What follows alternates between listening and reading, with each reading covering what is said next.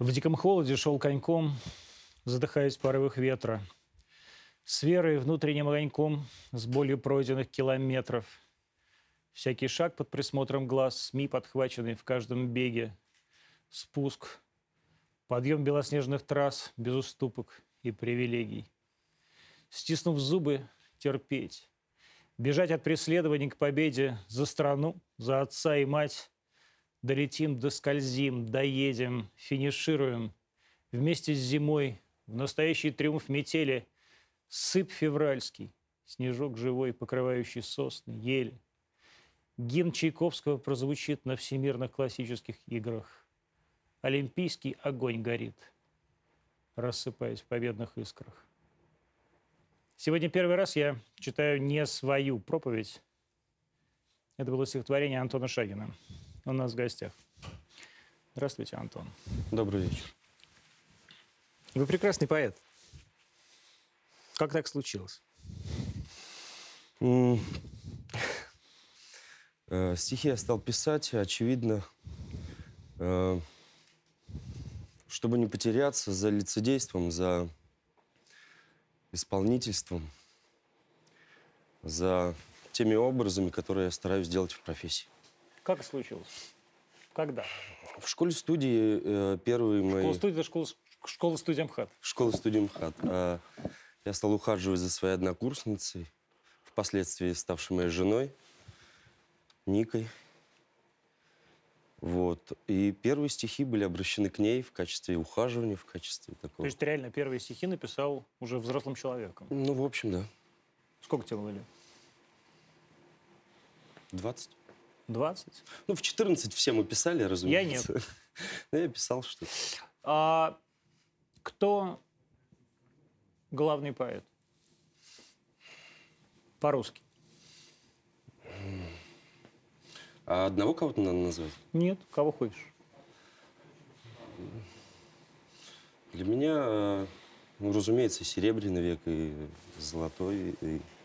Ну вот А. кто? Ты начал я люблю писать, и это- Кублановского. Из 20 века я люблю Ну, Кублановского. Кублановский, come on, вот. Мне.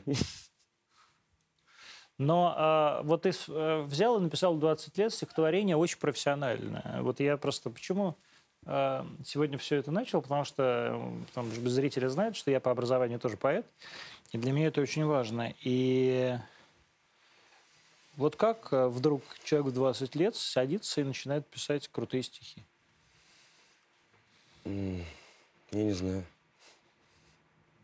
Ну, правда, я не кокетничаю. Но это стихотворение было написано не в 20 лет, оно было написано недавно, В 33. в 37. Господи, это я просто, мне кажется, что мне до сих пор 45, а мне уже не 45.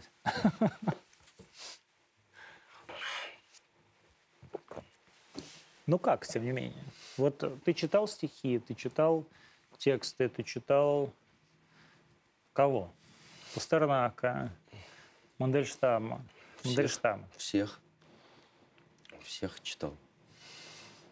И есть такой поэт, э, в Тамбовской губернии живет, Александр Макаров. Он совершенно никому не известен, но он совершенно самобытный, удивительный поэт. Э, Как ты его нашел? У меня друг э, Сергей Чеботарев, э, он был мэром Тамбова, и однажды мне он показал, что вот, говорит, в нашей губернии есть такой самородок, как Александр Макаров. Я прочитал, встретился с ним и был потрясен его удивительным слогом, поэтикой. Что для тебя самое важное в стихах? Тишина. Что это значит? Ну, это значит, что чтобы написать, нужно сосредоточиться, нужна тишина. Я не могу писать, так скажем, в шторм. А, Я пишу в основном ночью на балконе, когда все домочадцы уже лягут спать. И это мое время, когда я могу остаться наедине с собой и постараться сформулировать то, что меня беспокоит. Не пожаловаться кому-то или еще что-то, а именно постараться сформулировать то, что лежит на сердце, и то, что беспокоит других людей. Но в первую очередь хочется удивить самого себя. Ну, поэтому я не стал скрывать, что я э, все равно обращаешься к каким-то глубинам своей души, потому что в нас, в каждом человеке заложен какой-то скрытый потенциал, который хочется вычленить, сформулировать и ну, себе не наврешь, когда белый лист бумаги перед тобой. Если за актерским мастерством ты можешь спрятаться, за маской персонажа, за режиссурой, за коллегами там, и так далее, то здесь ты абсолютно нак, открыт. Я понял, что это мне необходимо, что есть э, то, что я никак не могу сформулировать, а когда вдруг это складывается, ну, как Бродский говорил, когда вот вдруг на бумаге ты видишь э, написанное стихотворение, это такая попытка отпугнуть смерть. Ну, наверное, такой образ. А это бумага или это компьютер? Бумага я пишу бум- на бумаге А4. Ручкой лист. или карандашом? Иногда ручкой, иногда карандашом, но это всегда вот это вот живое. Для меня это очень важно. А что для тебя сейчас э, самое важное в русском языке? Сохранить его.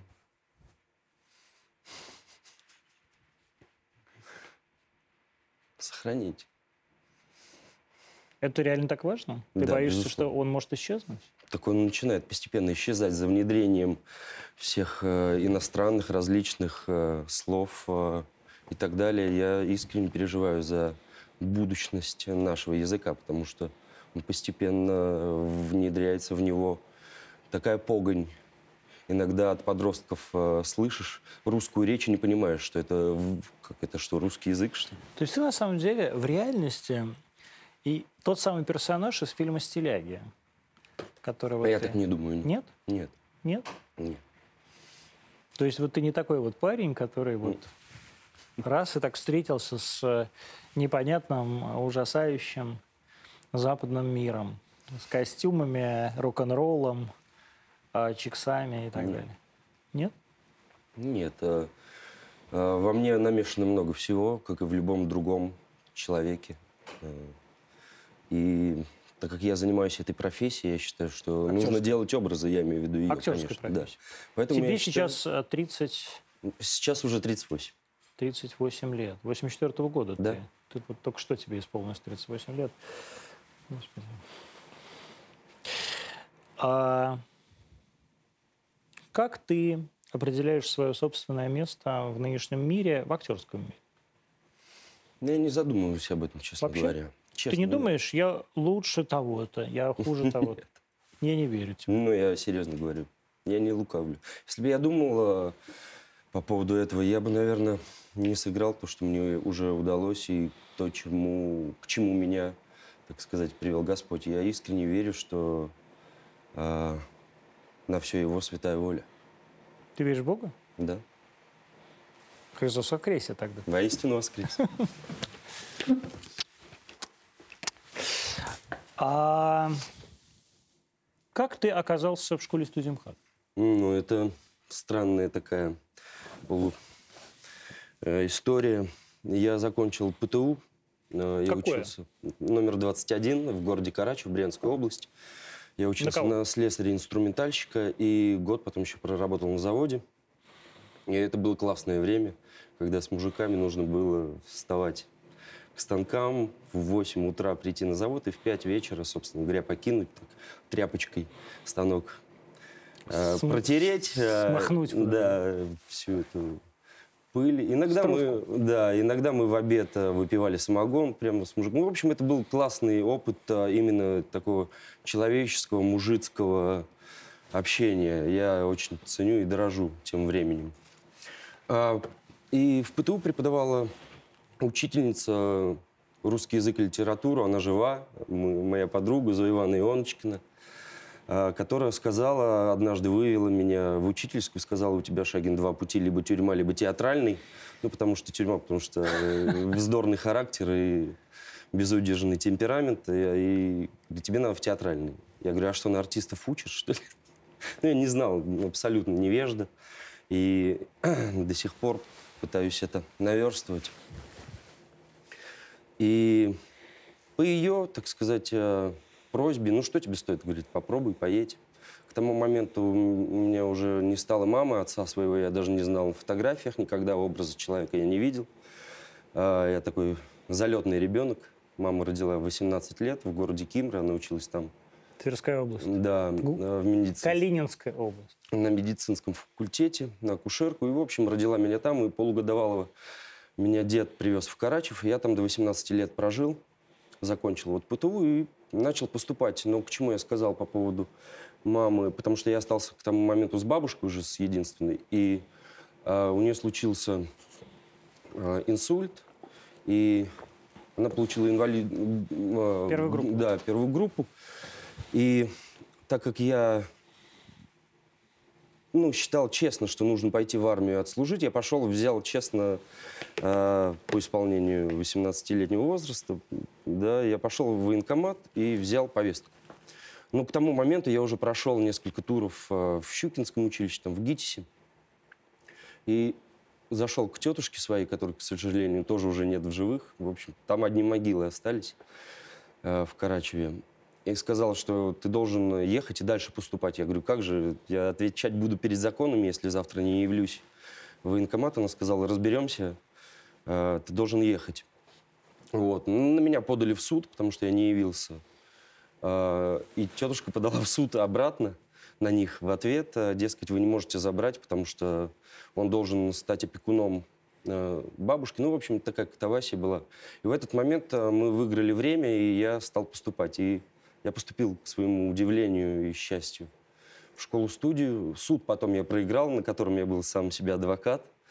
Н- И военком, я не знаю, откуда у него это было, э, вдруг говорил, ты пойдешь в горящую точку. Почему он меня ненавидел, да бог ему здоровья. Ну вот такие слова были. На следующий день я принес справку о поступлении в школу-студию. Он стал звонить, э, уточнять. Ну, надежды у него все рухнули. Я поехал учиться. В школу студию МХАТ. Да, В Золотовицкую. да. Как проходили экзамены? Э, 120 человек на одно место. 120. Ну, Это в тот какой год? да. 2002. 20 лет назад 2002 год, 20 лет назад, да. Ну, тяжело было, но весело. И Кто с тобой на одном курсе? Макс Матвеев, Катя Вилкова, Никита Панфилов, э, Дмитрий Пчела, жена моя Ника Исаева. Да много у нас вообще курс классный в этом смысле. У нас почти все работают и все занимаются профессией. Слава. Золотовицкий крутой? Да, из Земцов крутой, и Рыжаков крутой, который преподавал на нашем курсе, и Овчинников Родион Юрьевич крутой. Вообще у нас классная была мастерская, потому что Золотовицкий позвал разных педагогов, и Щуки, и у нас, в общем, такой был замес. А, Нами реально занимались, мы в полдесятого начинали утреннее мастерство, и в пол одиннадцатого, там, в 10 вечера только заканчивали обучение. Ну, разумеется, Выходя часовым- покурить на Камергерский. ну да. И готовили этюды. А, И если ты не показываешь на мастерстве этюды, то ты не конкурентно способен. У нас после первого полугодия отчислили 5 человек, после первого года отчислили еще 5. В итоге там около 15 человек у нас было отчислено с курса. Потому что нужно было показывать и завоевывать, э, так сказать, это право заниматься этой... э, Профессией. Этой, я хочу сказать, великой профессией, потому что э, в ней надо создавать образы. Нас так учили. Ходить и А есть говорить... профессии невеликие? Я считаю, что нет. Даже, ну, смотря...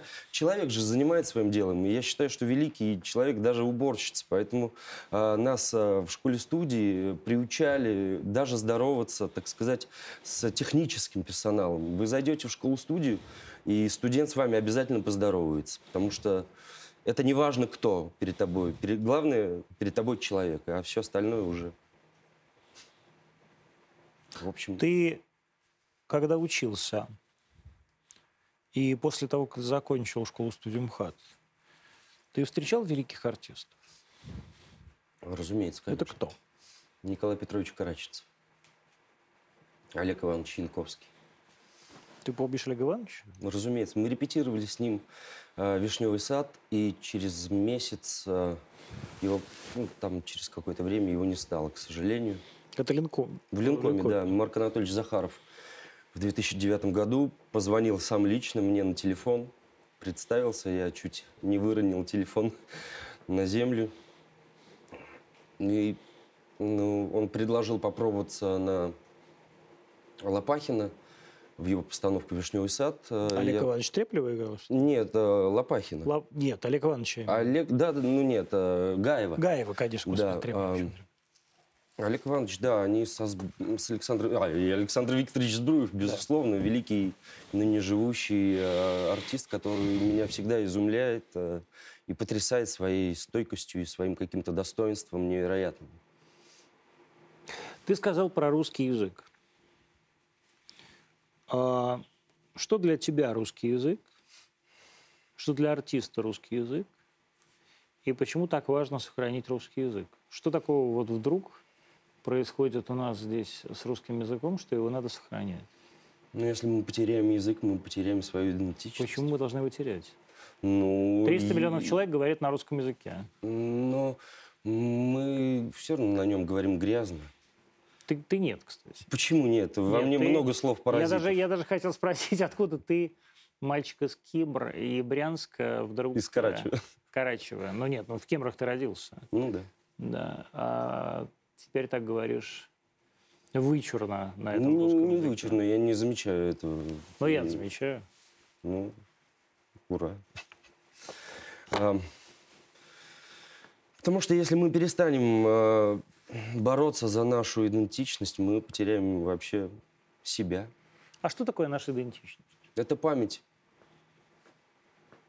Это наша историческая память, если хотите, и наше, а, наше уважение к поколениям, которые были до нас. А ты думаешь, так важно э, эту память сохранять? Безусловно. Как говорил Шукшин, не передавая за понюх табака. Безусловно. Ты сейчас один из тех немногих людей, э, немногих э, среди твоего возраста и твоей тусовки. Какой тусовке? Я никакой тусовке не принадлежу. А, поэтому я спросил тебя специально, вот кто у тебя на курсе, да, ну, так сказать, твоего возраста, да, вот твоих однокурсников, твоих людей, которые были младше чуть-чуть по курсу, чуть-чуть старше по курсу, которые откровенно, открыто а, поддерживают спецоперацию а, российских войск на Донбассе. Ты зачем это делаешь? Понимаешь ли ты, что для тебя это большой удар по ну, по, по окружению. А, Во-первых, э, я считаю, что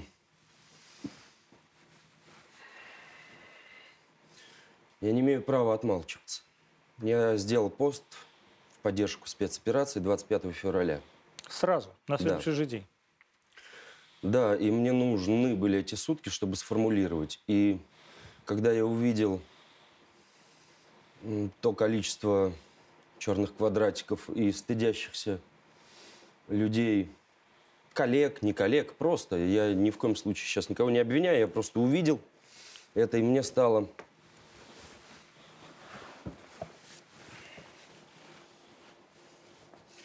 ну, мягко говоря, не по себе. Сейчас я постараюсь эмоции сдержать. Я понял, что я не должен молчать.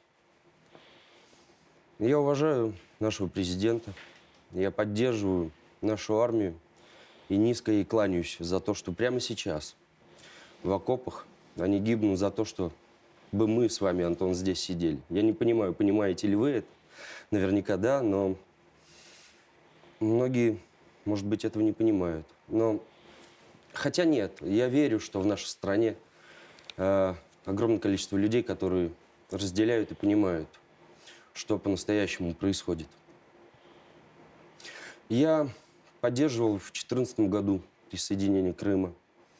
Я говорил об этом в нескольких интервью и восхищался тем, что в 21 веке наш президент без единого выстрела э, вернул в состав России Крым, на что однажды услышал Шагин, то что за Путина? Ну и так далее. Я выставлял пост и в 2018 году, когда убили Захарченко 1 сентября. Я писал о том, что не получит ДНР и ЛНР. Захарченко спасибо и так далее. Поэтому А что для вас о том, вот Захарченко, ДНР, ЛНР, Путин? Почему? это наша история, наши э, русские люди, которые защищали тех людей, которые были против этого переворота, который случился на Майдане, с этими станинскими палатками и так далее. И меня болит душа за всех этих людей, которые находятся там, которые находят в себе силы со- сопротивляться. И я никого не боюсь, кроме Бога. Вот так. Ух.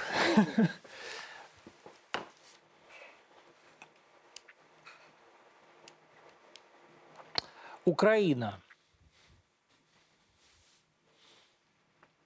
С твоей точки зрения,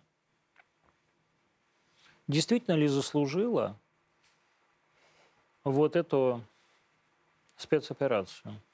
Вот эти ежедневные бомбежки, а, вот эти пролетающие над городами ракеты –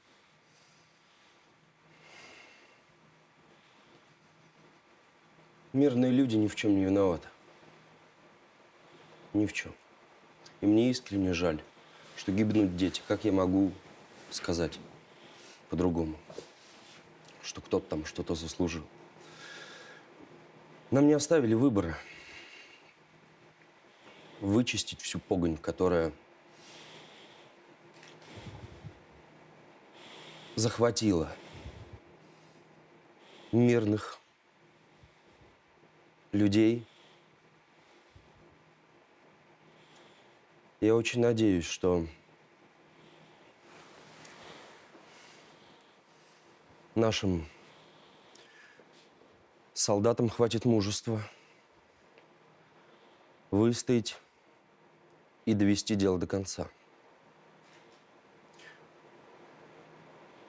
Очень надеюсь, что мирные граждане Украины, которых я люблю, я не раз бывал в Украине,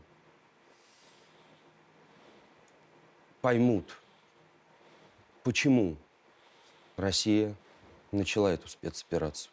Я подчеркиваю, спецоперацию, не войну. Очень на это надеюсь. Потому что тот э, рассадник неонацистов и откровенных врагов России нужно вычистить, чтобы они завтра не пришли к нам и не устроили шурму из москальских детей. Вот это будешь так это возможно? Ну а что, вы считаете, что нет? Они к нам готовы были идти, они... э, я когда приехал из Сочи в начале года, в январе увидел эти безумные поставки на Украину, эти миллиарды долларов, затраченные на поставку страшного во- вооружения, я вдруг сидел и понял, что это все не просто популять в воздух. Это прислали в Украину, чтобы стрелять по русским людям. Как мы должны были реагировать? Ждать, пока они придут действительно в Москву и начнут врезать наших детей? Ну, а Слава богу, что у нас есть наш президент. Дай бог ему здоровья. Сегодня- И сил, и терпения. Сегодня а, какой-то замминистра иност- э, то ли иностранных дел, то ли обороны Великобритании, есть такая страна, а, сказал, Да-да-да.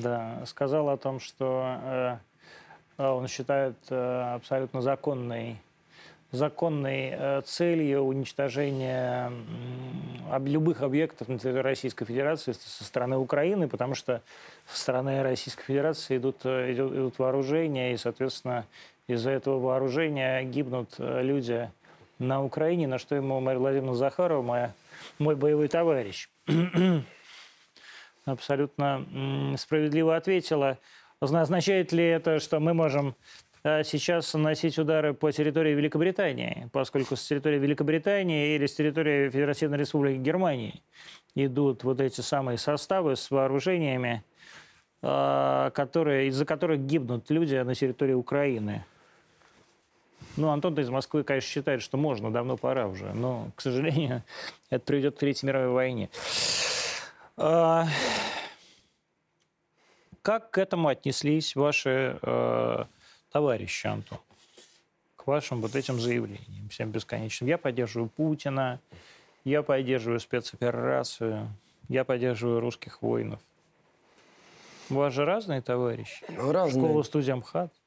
Разные. прямо- И ну, с кем-то я прекратил общаться С кем, вовсе. например? А, зачем мы будем это сейчас называть? А, Это наши терки, что называется. Не знаю, это ваши терки. Э, Да, а, Это не наши терки. Да, и я могу сказать, что а, еще в семнадцатом году я прекратил, когда мне, ну неважно, когда, ну я скажу, когда мне Путин вручал а, премию А в чем проблема? Путин тебе вручал да, премию. ну и за это мне товарищи из Киева, а, с которым мы до этого, в принципе, неплохо общались. И когда мы были на гастролях с Линкомом и по Киеву там после спектакля ходили, э, ночь напролет пили пиво и э, замечательно общались, читали друг другу стихи. Э, Андрей Хлывнюк я назову, это лидер, Я с ним, э, лидер группы я, я с ним дрался Серьезно? в Киеве. М. Ну, в общем, э, он э, в семнадцатом году прекратил со мной общение. И У меня та же самая история была, только в 15-м. Ну, и отлично. Ну, в пятнадцатом мы бы уже тоже, да, но потом мы пропали друг для друга, а потом он мне прислал сообщение, что это такое. Я говорю, в смысле, братан, что это такое? Я горжусь этим, что это такое. Ну, такой, как ты мог? Я говорю, слушай, Андрюша, Андрейку я его тогда назвал, Андрейку, ласково. Андрейку, да. А, давай, оставайся, братан, и живи. Ну, потом, разумеется, все мы знаем, что он стал поддерживать а, различные формирования, пересылать деньги с концертов на их Ну, так все делают в Украине. Да, да, и не только в Украине, даже у нас делают это. Но, в общем, э, но с теми людьми, которые сейчас э, я прекратил общаться, я не считаю, что кого-то можно переубедить, там, научить там, или еще что-то. У каждого свое мнение, и пусть оно будет. Кто-то не поддерживает, и отлично, ради бога, это его мнение. Вот э, не поддерживают. Но меня больше пугают те люди, которые предпочитают отмалчиваться. Вот. Да, поэтому вот они такие, эм, пытающиеся усидеть на двух стульях. Между струйками. Ну да, вот они самые, мне кажется, непредсказуемые. А опасна ли вот эта междуструй... междуструйность? И самое главное, ну, не пред... ну, вот сидят ну, люди, с другой стороны, их можно понять, да? Ну да, люди, боится хотят, там. люди хотят э, все Ну делать... как можно сидеть и молчать, делать что там решат без меня? Ты живешь в этой стране.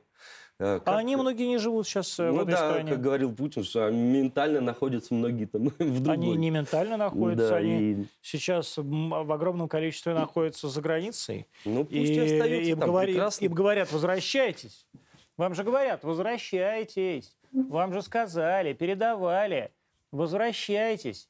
Вы сидите там себя в Дубае, сидите у себя там в Мадриде, сидите у себя в Барселоне.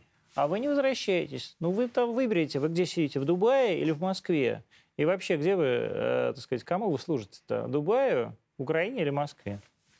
Мне тоже, кстати, интересно. Ну, я у вас спрашиваю, на самом деле. Вот э, таких людей много э, среди вашего окружения или нет? Нет, немного. Но те, кто э, были, с теми я прекратил общение. А прекратили общение, потому что сами захотели? Да? Да? Да, конечно. Ну, а как С кем же вы иначе? общаетесь? Ну, У меня не такое, так сказать, э, как вы сказали, тусовка там. Я никакой тусовке, слава богу, не принадлежу. Э, Ну как, вы, Ну так, э, вы Антон, зна- послушайте, я вы должен внес- актер, внести вы- ясность. После Давайте. спектакля я- моя тусовка – это моя семья, Вот, давайте если раз- хотите. Вот давайте, давайте. Термин такой или такое слово, такой жаргон даже. Давайте. Вот что, что, что, что Мой представляет... круг общения, Вот, я вот что- так скажу. Это моя семья, мои близкие люди. эм, Мой Шурин, мои кумовья. Господи, вы как это же украинец, конечно, Шурин, Кумовья. То есть вы живете с какой-то семьей своей такой, да? Да. Да, и это нет, ну, то есть э, не так много людей в, не, в мою семью входит, в мою, мой круг общения. И это было осознанно, и давно я с этим работаю, так сказать, над этим. И с 14 года, и с 18 и с А вот почему? То есть 22-го. для- что-то, вот, неужели так важно для вас Безусловно важно, а как? вот это политическое, э, политическое мнение? Ну, я живу в этой стране, Антон. Ну и что я тоже живу в этой стране, Ну, Антон. А как? Я по-другому не могу. Мне совесть не позволяет. Ну, многим совесть позволяет общаться с Ну, разными отлично, людьми. каждый отвечает за себя. А как вообще, вот вы сейчас смотрите на происходящее в нашем, скажем так, творческом пространстве, даже не с политической точки зрения, а с производственной точки зрения? То есть как вот, э, условно говоря, конек Горбунок, это же Дисней? Нет, Нет? Или ЦПШ? это Сильянов. Сильянов, да, но, так сказать, все, равно, так сказать, все... Вот сейчас мы смотрим на да, показы в э, кинотеатрах, мы видим, что в кинотеатрах ничего нет, потому что все забанено. Да, а как будет развиваться вообще и ваша творческая жизнь, и творческая жизнь ваших коллег? Ну, вы знаете, мне хотелось бы, чтобы э, мы научились уже наконец говорить о самих себе. Вот я, например, очень спокойно проживу без фантастических тварей там, и так далее, без Бэтменов. Это все-таки для души не дает никакой подпитки. Это так, ну, можно э, один раз взглянуть, даже не досмотреть. Э, ну, и все. Я хотел бы, чтобы мы обратились к своему... Они провалились в прокате, кстати, фантастически. Э, Я хотел бы, чтобы мы обратились к своему какому-то культурному коду, к своему корневищу. А как? Поэтому, ну, так, мы должны вот сказки такие, как э, «Конек-горбунок» э- экранизировать, экранизировать классику, ну и так далее. Но вам не кажется, что... э, В нас огромное количество. Мы русские люди, мы абсолютно самодостаточный народ. Когда мы это поймем уже, когда мы поверим в себя, когда мы проснемся и начнем работать не для кого-то, а для себя. Вот вы считаете, что вашей работы достаточно для того, чтобы люди, русские, поверили в себя? Вот русские люди на протяжении десятилетий, столетия даже, делали все, для, чтобы войти в мировую, вернуться, да, в мировое сообщество. И сейчас мы из этого мирового сообщества снова выкинуты.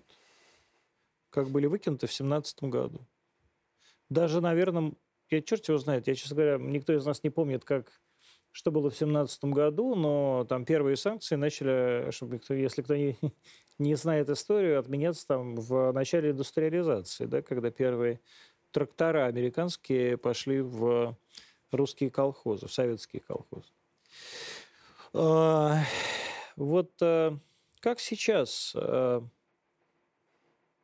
за новым железным занавесом вам? И нам всем. Нам нужно объединиться и поверить, я еще раз говорю, в Ну, себя, кому в объединяться? свои силы. Ну, Вот так, кому каждый должен на своем месте. Ну, на вот хорошо. своем месте вот должен на заниматься своем. своим делом. Ты на своем месте. Вычистить свой двор, начать с самого себя. А то у нас а, ругают там Путина. А что? Ну подожди, вот это все, все Так что говоришь, себя всё, главное что говоришь, начать. всё, что говоришь, это лозунги. Давай Ну так вот- с себя Ну начнем. подожди, давай вот без лозунгов. Вот а, у тебя двое детей, Да. жена, двое детей, тебе 38 лет, ты молодой человек, а, перед тобой как была открыта вся жизнь, да, бесконечное количество возможностей съемок, а, фильмов. И сейчас ты понимаешь, что перед тобой один что? Передо мной Вот как ты вообще свое будущее и свою жизнь, и жизнь своих детей, и жизнь своей семьи видишь в ближайшее время? Я думаю, что наша страна а, только станет сильнее, только станет а, самодостаточнее. Я в это искренне верю, Антон. Ну, без дураков, ей-богу. Ну, серьезно. Ну, кто нам нафиг нужен еще? Ну, думаешь, никто не нужен? Да нет, То есть сами проживем. абсолютно. Ну вот хорошо, тогда вот ты вот сейчас снялся в коньки-горбунке, да? Там, Да. сказать, вот что у тебя будет? Научились у нас и делать хорошее кино. Что будет дальше? Научились. Вот, что будет дальше? Какие Будет тебя- сложно, будет сложно, будет э, абсолютное такое вопреки. Вот это вопреки мы должны взять э, как за рецепт, за основу. И тогда все получится. Каждый только в своем деле. Перестанет вор воровать. Каждый. Не Путин будет виноват, а каждый на своем деле перестанет в семье глава семейства бить, я не знаю, детей, мать своих детей, ругаться матом, я не знаю, вычистить свой двор, что называется, сначала. И постепенно, постепенно, даст Бог, получится. А насколько важно а, вот это вот то, что отец семейства перестанет бить а, свою жену и своих детей? Вот закон о домашнем насилии, например. Ну, это такое... Он, безусловно, кто ж э, за домашнее насилие. Я думаю, что нет таких нормальных людей, которые бы поддержали это безумие, да? Другое дело, как этим будет, будут пользоваться э, те же властные структуры. Не знаю, Антон, э, я не эксперт, не политик. Я гражданин своей страны. Я тебя И спрашиваю, я как- отвечаю за свою я тебя семью. спрашиваю как гражданина. Как, Я э, хочу отвечать за вот свою ты живешь, ты живешь семью. в доме, да, вокруг тебя Да. живут люди. А Это не только твоя семья, это не только твоя квартира, это Безусловно. твои соседи. Поэтому не надо гадить в своем подъезде. Я не позволю себе... Хорошо, ты не, а, ты не гаешь в своем подъезде. И Я мой вот сосед не Я позволит. вот сам себя, я вот сам себя спрашиваю. Вот у меня за стеной каждый день э, происходит э, чудовищная какая-то семейная разборка. Это каждый день. У меня сумасшедшие соседи. Там, сумасш... То ли сума- там сумасшедший сын, он каждое утро орет на свою мать. Это я просыпаюсь в 7 утра. И я не знаю, что с этим сделать. Вот что я должен сделать как э, русский человек? Не знаю, э, вот сейчас мне на ум пришло, постарайтесь включить... э, э, Телевизор. Нет, не телевизор, а литургию. Пусть у них э, они слушают, э, вот постоянно, вот вы уходите, пусть у них э, э, служба. Так я не, не ухожу, я, Ну, это- или они э, уходят. пусть, я э, я еще А- а сплю. в когда, 7 утра. ну вот в 7 утра ставьте им э, божественную литургию. Это значит, я себе должен поставить. Поставьте и Ага. себе тоже будет не лишним. Мне точно будет не лишним, наверняка. А насколько для вас важна вообще литургия? Это необходимо для верующего человека, для православного человека. Это, ну, как э, э, говорят... Куда вы ходите? В какую церковь? Мы в разные места ходим. Ну, э, кто у вас духовник? Отец Тихон э, из Оптины пустыни, э, скитоначальник. Это... Я приехал туда после выхода беса, когда меня начало крутить. И я стал на людей смотреть так нехорошо. Я понял, я когда-то вычитал Достоевского, что он там бывал не раз. И думаю, елки Да и Толстой туда ехал, Да, и Гоголь, помним. э, и так далее. Да. А, Я понял, что надо вышибать в этом смысле клин клином. И Достоевский мне почему-то вот э, дал такой э, вектор. И я собрал рюкзак, в один день уехал, до Козельска доехал, дальше взял таксишку и приехал в Оптину. Вот, прожил там около 12 дней трудником. И как-то постепенно-постепенно мозги э, встали на место. И вот мы довольно редко, ну, хотелось бы, конечно, почаще бы, ну, ездим туда. Иногда я езжу туда один, иногда с семьей. И там удивительные батюшки, и вообще удивительное, уникальное место, я считаю, такая жемчужина православной Руси, которая дает мне невероятную помощь и укрепляет, в общем. Это сейчас э, отец Калиник тебе привет. Отец буквально. Калиник, ура! А... Но в Москве, тем не менее, куда вы Разные, ходите? Сретенский монастырь и и в Елоховске. А насколько для вас, э, вот что такое для вас, э, для вашей семьи э, православие? И э, повлияло ли православие на вашу политическую позицию? Ну, безусловно, конечно. Ну, потому что э, сколько воинов, э, святых людей, начиная от самого князя Владимира, который крестил Русь, э, и, я не знаю, это много. Это очень важный момент, я считаю. И это как раз э, исторически э, необходимо понимать, что было до, что происходит сейчас, что будет, э, так сказать, в будущем. Поэтому без ну вот Бога что, как, как невозможно. вот ты, ты приехал в эту самую общину пустынь, да, вот эти были бесы, да, ты туда приехал трудником, там, э, ты где жил, на территории? На территории, На да. территории, там самый ад. А, Не- Неправда. Ну, искушений А, много, да, тоже. Что ты делал? А, Это разные были задания. В 5 утра я вставал на... Ну, там, А, братские... Да, в 9 утра уже надо было идти на хоздвор, и там раздавали задания разные. И, ну, как э, там в поле собрать кабачки. И вдруг я... э, Нас вдвоем назначают в поле. Есть такой отец Давид, э, иродиакон. э, Если он смотрит, э, видит, ему тоже огромный привет, он наш э, товарищ. Э, И вдруг меня с ним назначили, он такой богатырь, у него такое телосложение, и добрый-добрый, вот это изумление. И вот, вот мы собирали, собирали с ним эти кабачки, собрали в мешки, на лошадке отвезли, э, значит, э, в столовую, в трапезную. И вдруг я на вечерней службе вижу этого же монаха, который выходит и начинает кадить, служить. И от него такая мощь. И вдруг у меня это так почему-то все сложилось, что вот я с ним вот собирал, работал, трудился, жара страшная, семь Август. потов, июль, по-моему, даже, да, семь потов сошло, а вдруг он там пару часиков передохнул и вышел кадить. Эх, разгонять это все. Потрясающий опыт. Вот. Ну, разные были задания. Да, Последний, кстати, очень интересное такое. Было задание, надо было собрать э, с территории Оптиной пустыни, там у них за э, основной... э, скит. да, земли, где они высаживают, и вот там нужно было собрать камни, они раздолбили бетон, ну, в общем, послали собирать камни. То есть до этого я ходил-ходил, разбрасывал их по жизни, а вот Господь правил, что надо было собрать и вычистить землю, чтобы монахи потом высаживали картошечку, огурчики и так далее.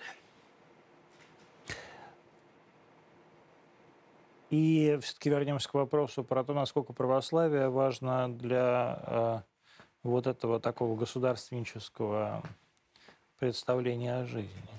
То есть насколько оно повлияло. То есть вот был ли какой-то человек, условно говоря, Вопсиной, или, я не знаю, сказал, отец Тихон Вопсиной, может быть, там владык Тихон, уже не в Сретенском, но теперь уже э, Псковский, который бы сказал, вот, Антон, важно, чтобы государство, государь, Путин. Я однажды вышел из Казанского храма. э, Кремлевского? Нет, нет, нет, а, в Оптино. Вопсина. Мгм. Да, и на пороге стоял, был такой батюшка Элеодор, очень эффектный, фактурный монах. А его надо знать, он всегда был в движении, он как будто вот стоял, ждал, так сказать, меня, безумца. А, И вдруг я понял, что мне надо к нему подойти. И я что-то начал говорить, мы... И в процессе я стал к нему приезжать, мы стали встречаться, общаться. И говорили, конечно, о президенте. Почему, конечно? Ну, потому что... Почему вам о Господе не поговорить? Почему И- о президенте э, говорите? А потому что я считаю, что Путина вообще... э, И он так считал, и... И многие адекватные батюшки считают, что Путин нам послан Богом, после безумца, пьяницы этого Ельцина. Потому что я жил в ельцинской России, я жил в, в 90-х годах в Карачеве, когда наша семья, да и вся страна буквально выживала. Когда я там, пацаном бегал и собирал кости Какие? ну, кости а, свиных туш счищали на колбасном цехе. У меня так из окна три завода были. Молокозавод, хлебозавод и колбасный цех. И я утром туда, вечером туда, днем туда, вечером туда. И вот на три завода, где хлебушек тетушка деформированный отдаст, где туши, вот эти кости в мешках притащишь домой, бабка в алюминиевом чане, все это варит, смарад на всю квартиру, на весь подъезд страшный. Стоит, и она так мяс, мясцо это так счищает с этих костей и добавляет в картошку, там, в суп. Там. Ну, в общем, выживали. Я помню все это. Я помню, как мать убили э, на Черкизовском рынке Её в убили? 98 году. Ну, Её- не при мне, я был тогда в Карачеве, Её мне было убили? 14 лет, да. А как ее? Ну, откуда я знаю, Антон? Нам две недели... Ты говоришь, я э, помню, как ее... Ну, я помню, в каком, э, так сказать, отрезке времени. А она что делала? Она, Она занималась, э, ну, челнока, она челночницей, да. была, да? И нужно было как-то выживать. И вот она отправилась тогда в Москву и так далее. Я не знаю подробностей этой трагедии. Я говорю, две недели нам не сообщали даже о ее смерти.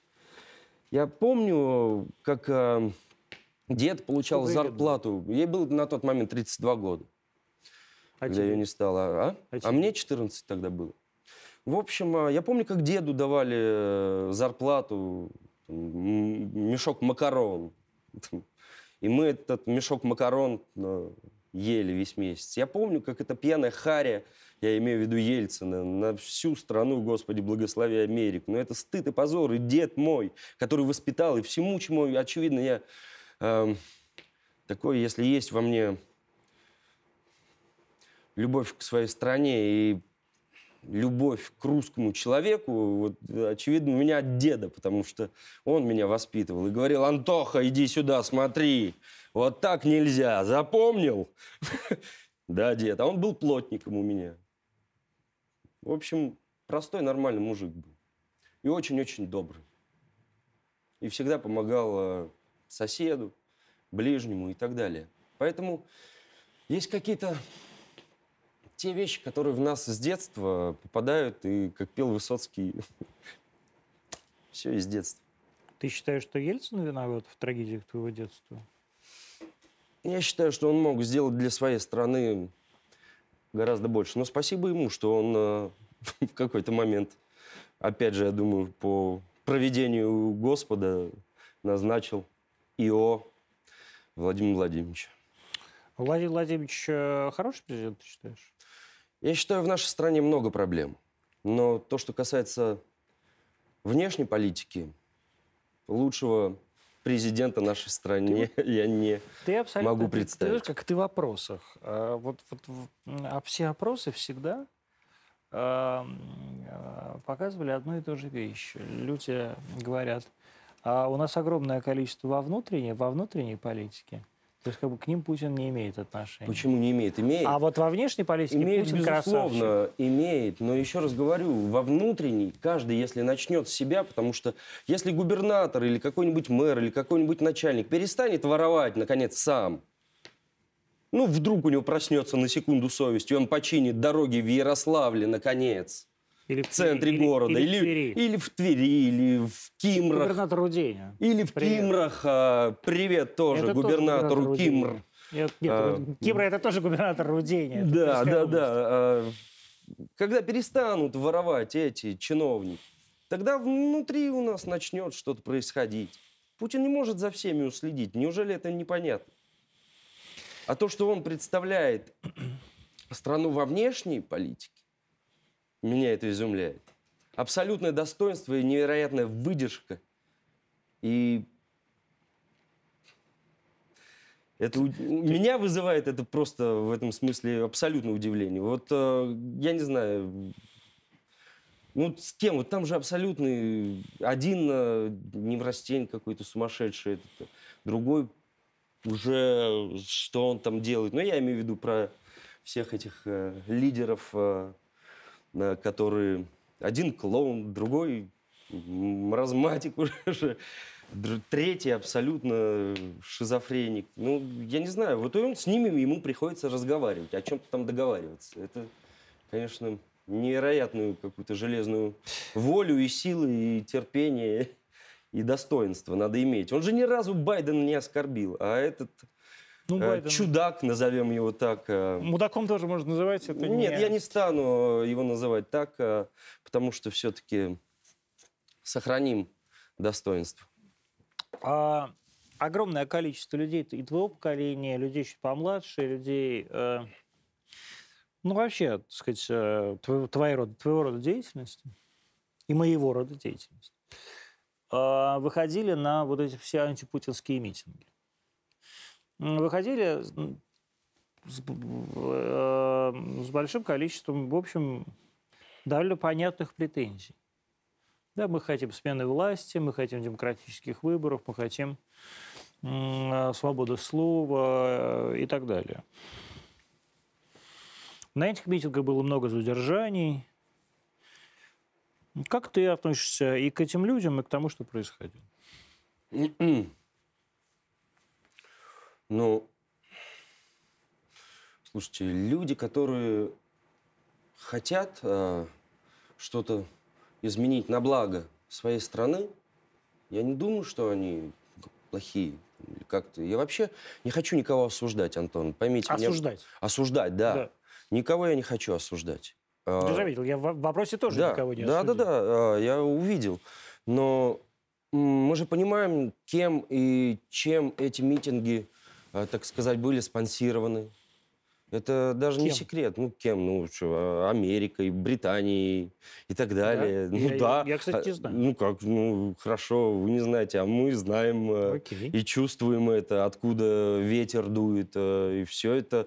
А те радиостанции или те э, телеканалы, вот вы говорите о свободе слова. В какой стране столько э, про э, западных, э, э, так сказать, э, каналов э, про свободу слова, как в нашей стране. Только в нашей стране реально же абсолютная свобода слова э, где всякий, э, как бабушка говорила, всякая сосиска выставляет себя колбасой.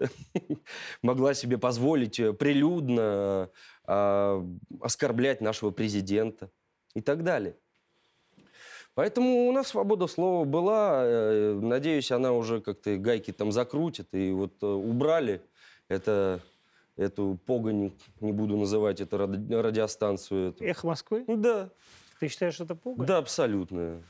И со всеми остальными этими Телеканал либеральными... «Дождь»? А, да, это все эти... Тоже погонь? Абсолютно. Господи, кого я позвал в эфир? Даже- это даже для меня слишком Да, зашкварно. жестко.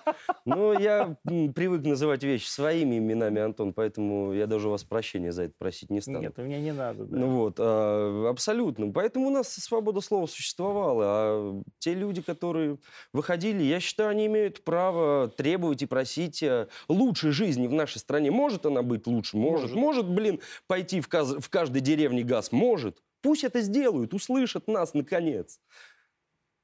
Пусть поднимут пенсии, наконец. э, Пусть делают много-много, чего еще надо сделать. Но не в одну ночь, не в один день. Поэтому я считаю, что Путин должен оставаться как можно дольше у власти. За эти 20 лет, э, когда страна была в руинах, он Уже постепенно ее... 23 уже. Да, постепенно начал ее поднимать. Ну, не делается в, э, в один день, в 10 лет, в 20 лет э, э, рай. А сколько нужно лет? 40? Не знаю, сколько нужно лет. а Вот еще Моисей говорю. 40 лет, да, по пустыне? Ну да, может быть 40, нам, дай бог здоровья. Антон Шагин э, предсказывает э, несколько следующих сроков Владимира Владимировича Путина. До 40, да. А, вот мы с тобой сидели сейчас, э, я по секрету скажу, мы сидели пока с Шагином у меня в кабинете и обсуждали какие-то другие вещи разные. А, вот то, что происходит сейчас вообще а, в русском кино.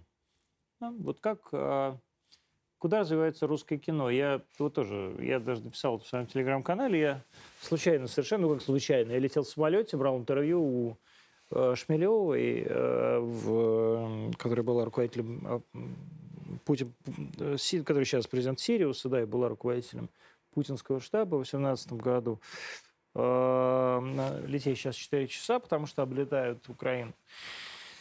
И я посмотрел несколько фильмов. Один из этих фильмов был фильм э, Кирилла Серебренникова э, «Петрова в гриппе». Э, и это чудовищный фильм. Во-первых, это просто очень плохой фильм, а во-вторых, это фильм чудовищно антирусский. То есть, как бы, фильм с ненавистью к России снятый. И, в этом, и как бы каждый человек, который в этом фильме снялся, он снялся в фильме с ненавистью к России. А для меня это вдруг э, стало очень таким травматическим тоже осознанием, потому что я, мне, с одной стороны, это смешно, да, то есть, ну как, мне смешно, мне правда, эти шутки смешные. А, и эти гэги смешные, и эти образы смешные. Но в то же время я понимаю, что я не хочу видеть свою страну такой. И не хочу видеть свою страну в кино такой. Вот что происходит сейчас вообще, с твоей точки зрения, в искусстве и в кинематографе в России? И а что в нем так, а что не так? Ну, слава богу, что не только... Не только Серебряный. Да, не только он отвечает за русское кино. А, поэтому я думаю, что люди, которые хотят а, развития, а, должны объединиться, потому что у нас за последние годы много людей, которые научились, в том числе и на Западе, безусловно, э, прошли некоторые школы, которые могут создавать э, э, картины, которые будут не хуже западных, не хуже европейских. Но другое дело, по какому материалу они будут сниматься и что мы в них будем вкладывать. Вот это вопрос э, я бы тоже хотел задать э, к тем людям, которые так сказать, э, получают деньги от... Э, Ты знаешь, огромное количество людей... От вот я... Э, государства, да, в вот, первую очередь. Вот, я просто смотрю сейчас, ну, как бы сейчас же нет Netflix, да, и так далее, я не понимаю, где смотреть. Я смотрю фильм на YouTube периодически, когда просыпаюсь, вот они меня будут, эти соседи, я смотрю фильм. И там смотрю вот патриотическое русское кино. Бесконечное количество фильмов про войну. Но я уже не могу смотреть все эти фильмы про, про Великую Отечественную войну. Я уже посмотрел штук 50 фильмов про Великую Отечественную войну. А есть ли какие-то, вот, например, э, у тебя лично предложения, да, вот, так сказать, в кино или в театре, вот, э, которые э, тебя впирают? Ну, я очень уважаю писателя Захара Прилепина, и у него есть замечательная книга «Ополченский романс». Я бы очень хотел, чтобы кто-нибудь написал из наших сценаристов а, сценарий, и из наших режиссеров бы кто-нибудь снял этот фильм по этой книге. Ну или какой-нибудь...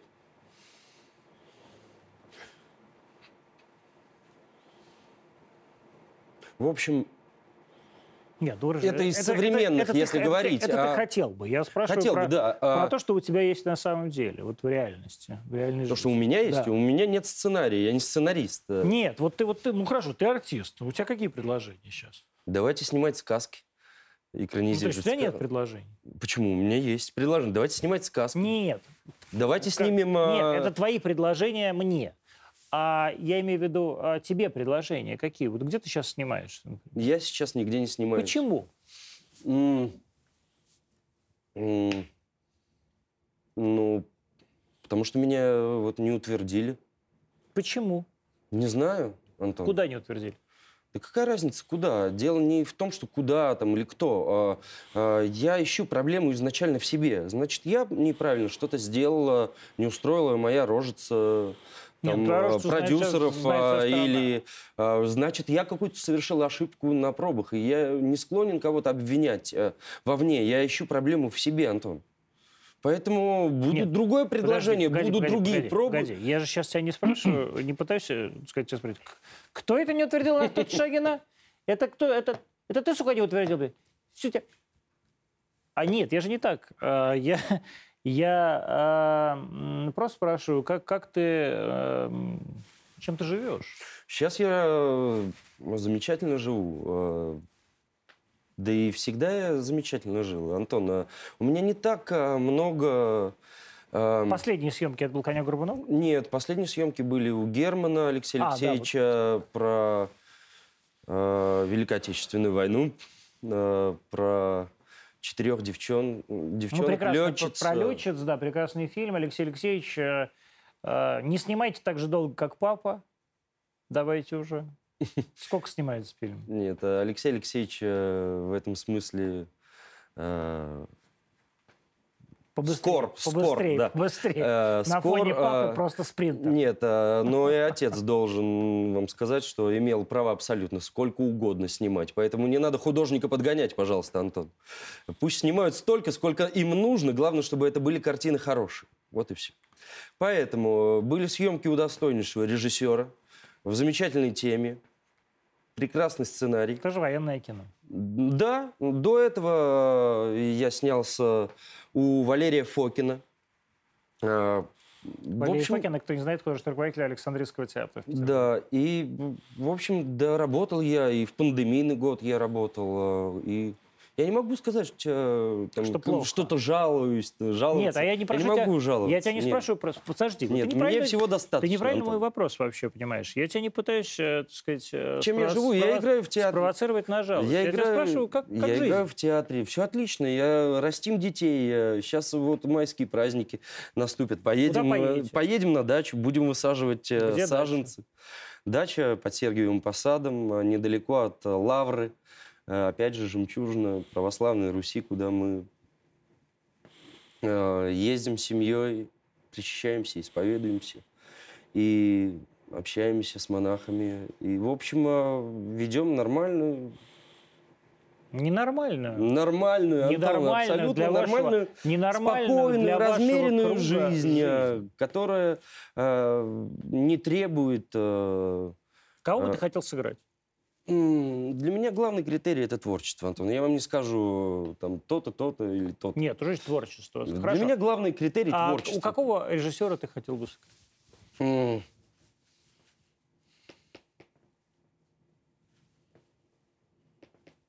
Я бы очень хотел поработать с Карен Георгиевичем Шахназаровым. Неожиданно. С Велидинским я бы хотел поработать. С Александром, да.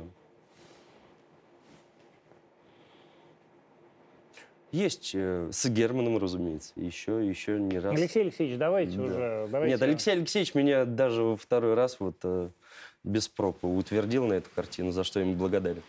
Э, В общем, работа есть, работа, я думаю, будет. И вы знаете, меня Господь ведет, и Он меня уберегает от туда, куда мне не надо. Вот, вляпываться. И, да, а как, он, абсолютно. как куда, от, от чего, например, он тебя уберег? Вот сейчас в Канах будут показывать, э, и слава богу, Господь меня уберег. Это э, про Чайковского? Да. А что тебе предлагали? Я пробовался на Чайковского. Да? Да. Уберег тебя Господь? Уберег Господь. Слава тебе, Господи. От всей педерастии. Да, педрасти духа, я бы Фу. сказал. Фу. А на самом деле я посмотрел там трейлер, а, там, значит, Оксимирон читает свой рэп, а Ну, Оксимирон играет этого самого Рубинштейна. м. Это такой ад. И я думаю, господи, Кирилл Семенович, что у тебя в голове? Что у тебя, сука, в голове? Что ты вот это все, блядь, снимаешь и показываешь? Это Ну, вот абсолютно и какой-то паноптиком. Вот, Кирилл Семенович.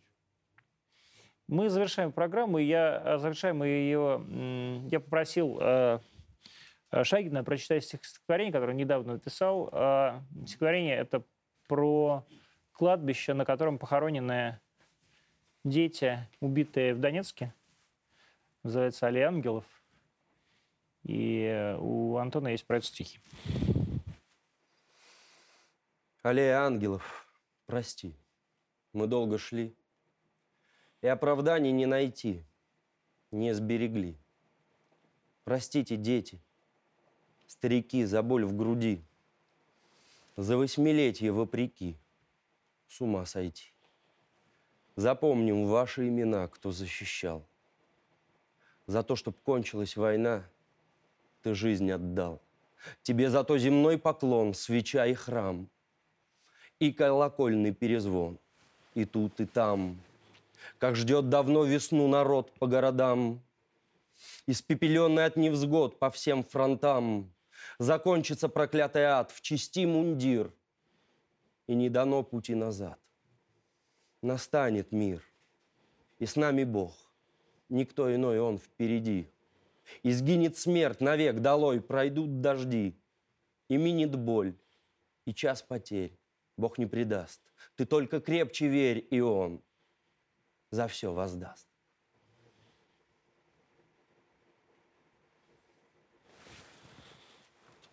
Увидимся завтра.